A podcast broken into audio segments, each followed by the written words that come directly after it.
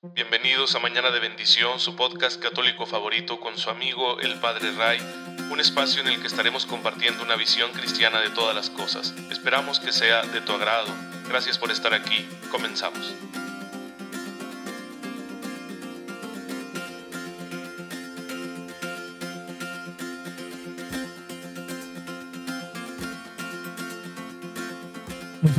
Queridos hermanos. Bienvenidos a su podcast católico favorito. Soy su amigo el Padre Ray. Espero en Dios que se encuentren muy bien, gozando de cada cosa buena que el Señor está poniendo ya en su camino, especialmente la gracia. La gracia que sirve para hacer las cosas a la manera de Jesús. Y haciendo las cosas a la manera de Jesús, pues entonces somos santos. Y el que es santo va a la gloria de Dios. El que es santo no tiene por qué temer a la muerte.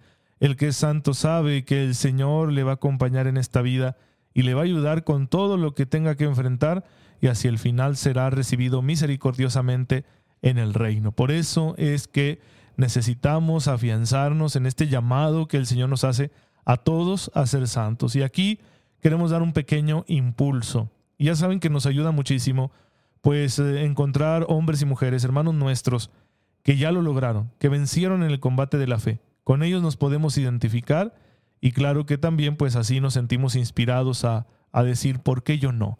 Si este hermano, esta hermana que tenía algo muy parecido en su vida a lo que yo tengo, lo consiguió con la gracia de Dios y esa gracia es la misma que yo recibo en los sacramentos, en mi relación personal con Dios, bueno, pues entonces sí puedo, sí puedo también yo vencer en este combate. A mí me pasó cuando estaba en el seminario en mis primeros años, descubrir la vida de varios santos, me llamaba mucho la atención la vida de San Bruno por su amor al silencio. Me llamaba la atención la vida de Santa Teresita de Jesús por su enseñanza de la infancia espiritual. Me llamaba mucho la atención la vida de San José María Escriba de Balaguer por el orden.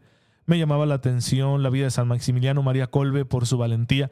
Pero sobre todo me llamó la atención la vida de Tomás de Aquino. Primero por su amor al conocimiento, que siempre lo he tenido, pero también porque era gordo, era una persona con sobrepeso, y como yo lo soy. Y no es justificar, ¿no? Las cosas malas que hace uno y por las cuales tiene uno sobrepeso. Pero no le impidió ser santo. Ahora es santo, Tomás de Aquino está en la gloria de Dios y desde allá intercede por nosotros. Y vaya que su obra y su ejemplo de santidad revolucionaron la cristiandad en aquel entonces, en el siglo XIII. Entonces, ¿por qué yo no? Si también él, ¿por qué yo no? La gracia que recibió Tomás de Aquino es la misma gracia que recibo yo todos los días. Hoy quiero hablarles del santo que estaba festejando la iglesia, eh, San Matías, San Matías Apóstol. Recuerden que con la traición de Judas él cayó en la desesperación y se quitó la vida.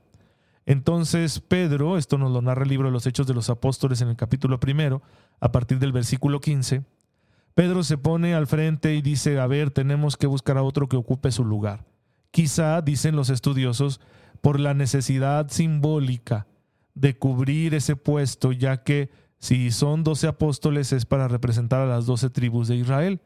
Ya después, después de Pentecostés, se verá que ese número no tiene por qué estar cerrado, ¿sí? Por eso después a San Pablo y a otros más los vamos a considerar apóstoles como consideramos sucesores de los apóstoles a los obispos hoy en el mundo, que son más de cuatro mil. Así que imagínense.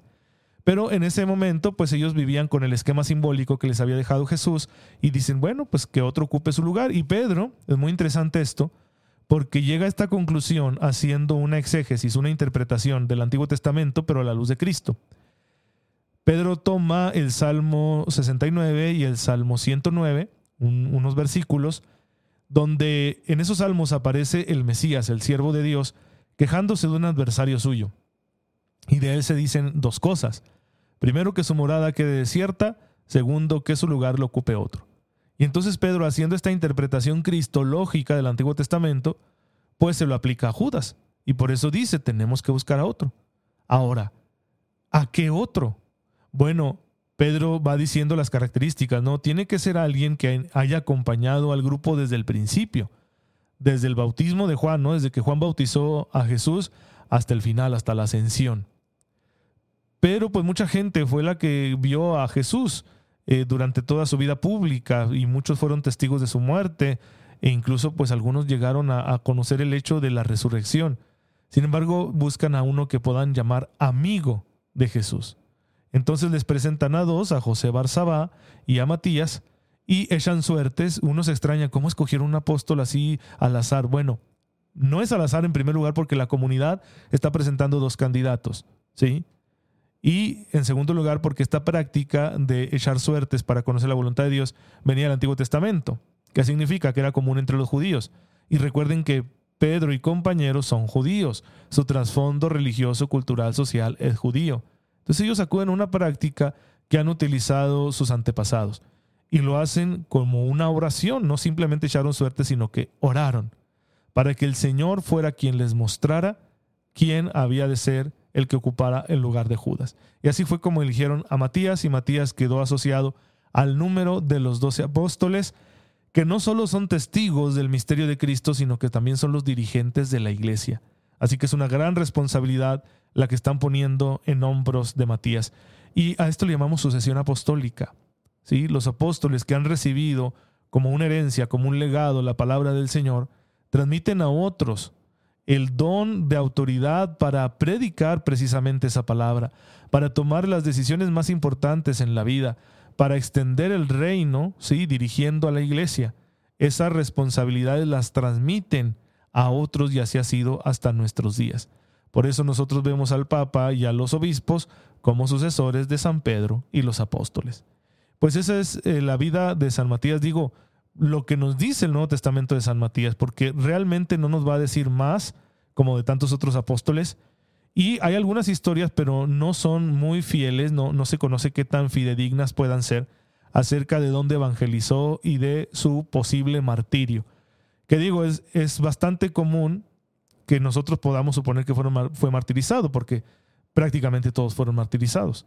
Tenemos datos bastante certeros, por ejemplo, del martirio de San Pablo, del martirio de San Pedro. Eh, y de que evangelizó, bueno, pues para eso fue elegido, ¿no? Así que es bastante seguro que ha estado por ahí predicando la palabra de Cristo y que a causa de ello sufriera persecución y tal vez también derramara su sangre por el Señor. Pero bueno, como no tenemos datos seguros, pues nos atenemos a lo que dice el Nuevo Testamento, que creo que su importancia reside sobre todo en ese, en ese interpretar de San Pedro, ¿sí?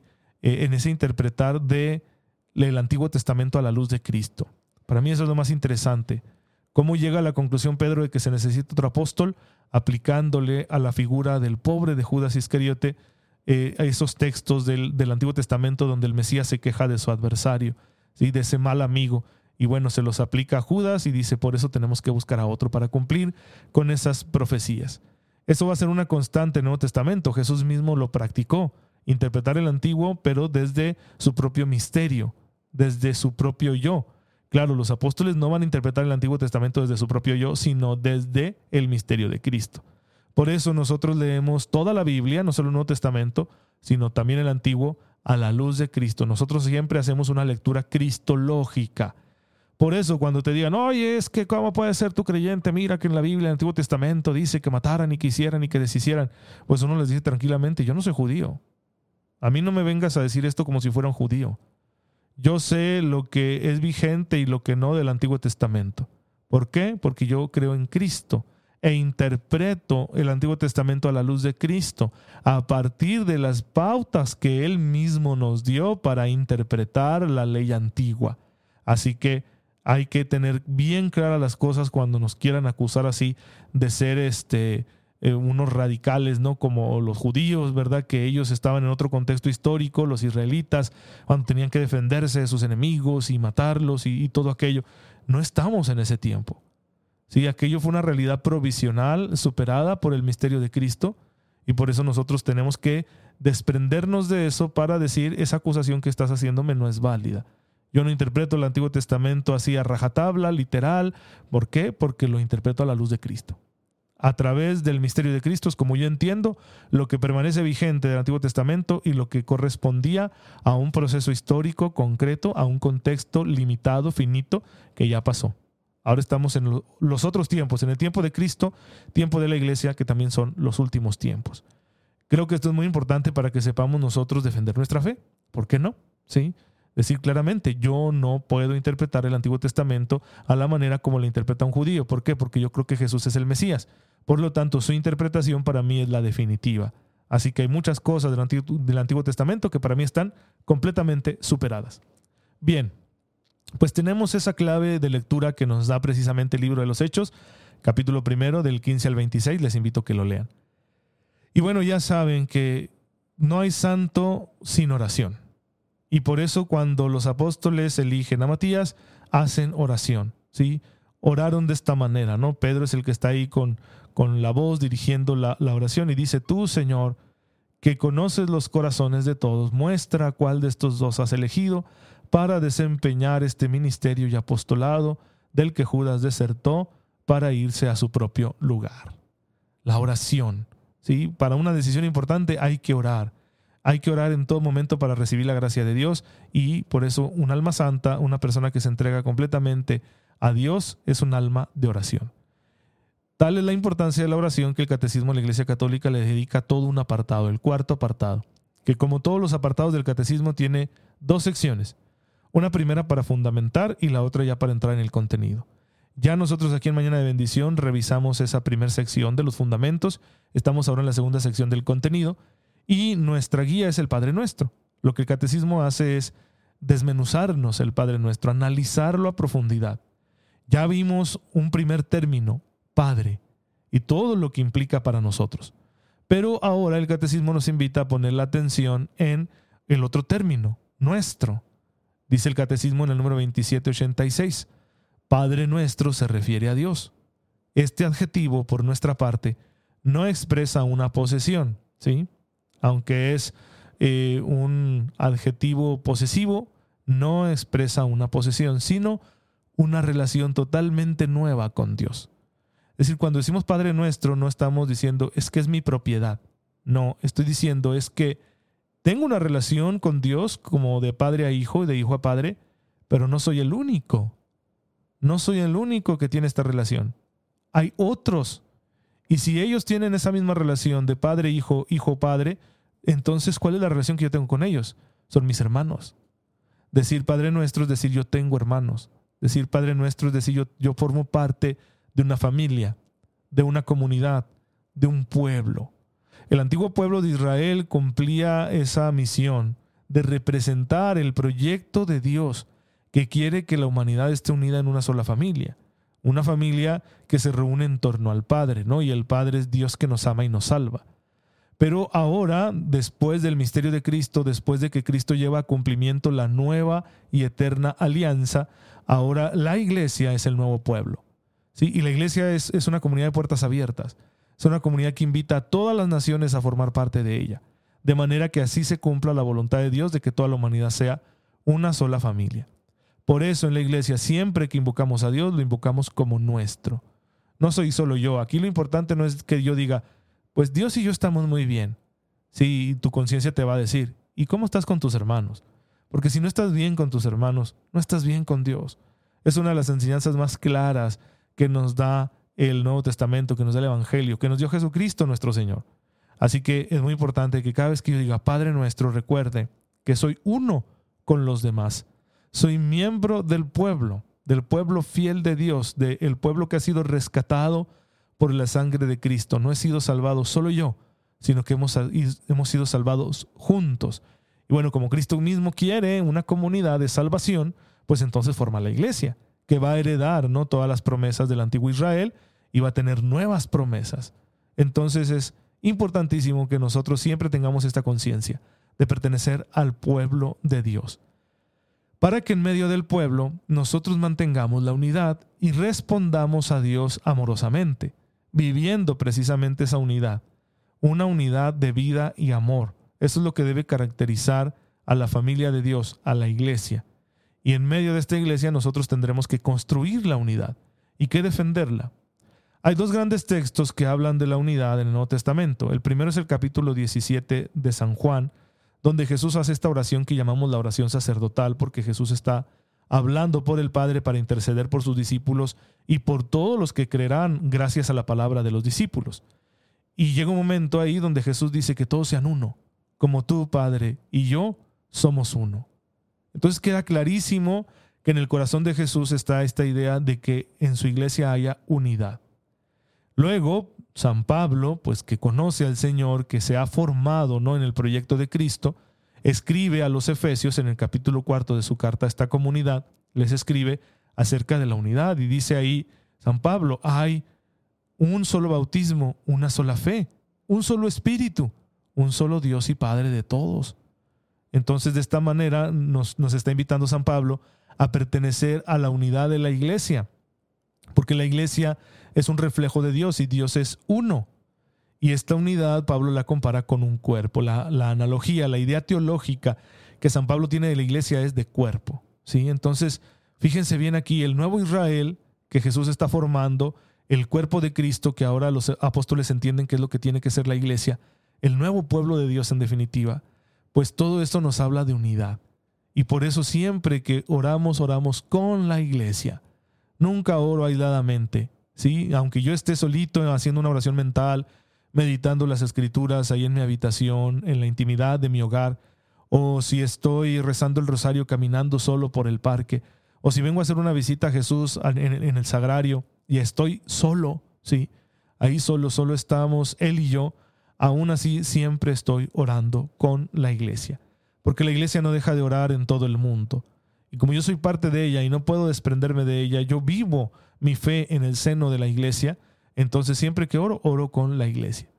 Y aquí lo más importante es que esta oración, ¿sí? que siempre es comunitaria, esta oración de la que hay que hacernos conscientes, que la hacemos en unidad con toda la iglesia, tiene que reflejarse en mi vida de manera que en mi vida yo también viva la unidad, yo respete la unidad, yo busque la unión con mis hermanos, yo muestre que estoy dispuesto a amarlos y a servirlos, que no rehuso hacer camino con ellos, este camino que nos lleva al cielo, sino que al contrario me ocupo de la salvación de todos, orando por ellos, favoreciéndoles con mi ejemplo, exhortándolos con mi palabra y sobre todo bendiciéndolos con mi solidaridad pues todo eso es necesario para reflejar que estamos haciendo bien nuestra oración.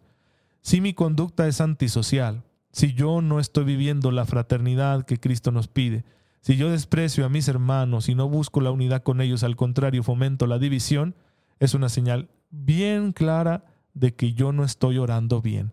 Porque si yo estuviera orando bien, el Espíritu del Señor me haría estar trabajando por la unidad. Y para construir la unidad, hermanos, se necesita la paz. ¿sí? Es necesario también construir la paz. Para que la iglesia permanezca unida se necesita construir paz en medio de la iglesia y claro, en medio de toda la sociedad humana, ¿sí?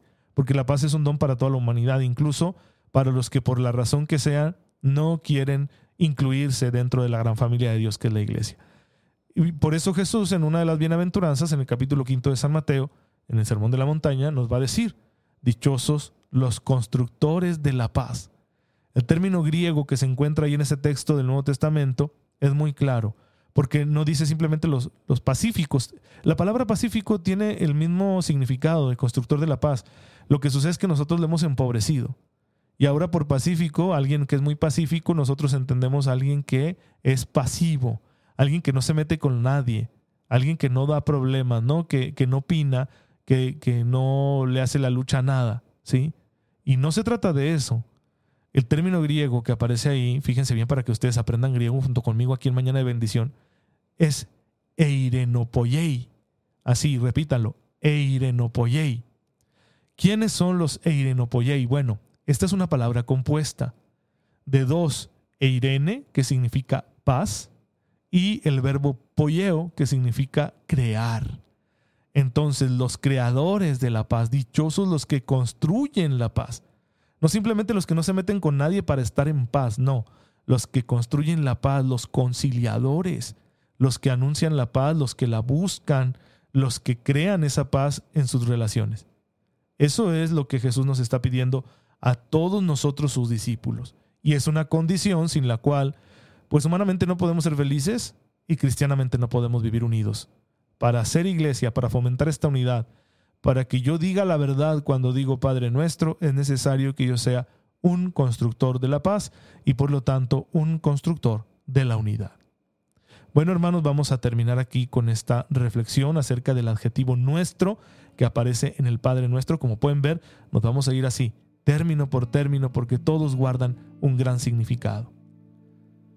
Te damos gracias, Señor, porque nos permites invocarte como Padre, pero también porque nos has dado a todos los seres humanos como hermanos nuestros. Ayúdanos a reconocer siempre en ellos esta hermandad, a respetar su dignidad y a ocuparnos en su salvación. Tú que vives y reinas por los siglos de los siglos. Amén. El Señor esté con ustedes. La bendición de Dios Todopoderoso, Padre, Hijo y Espíritu Santo, descienda sobre ustedes y les acompañe siempre. Muchas gracias hermanos por estar en sintonía con su servidor. Oren por mí, yo lo hago por ustedes y nos vemos mañana, si Dios lo permite.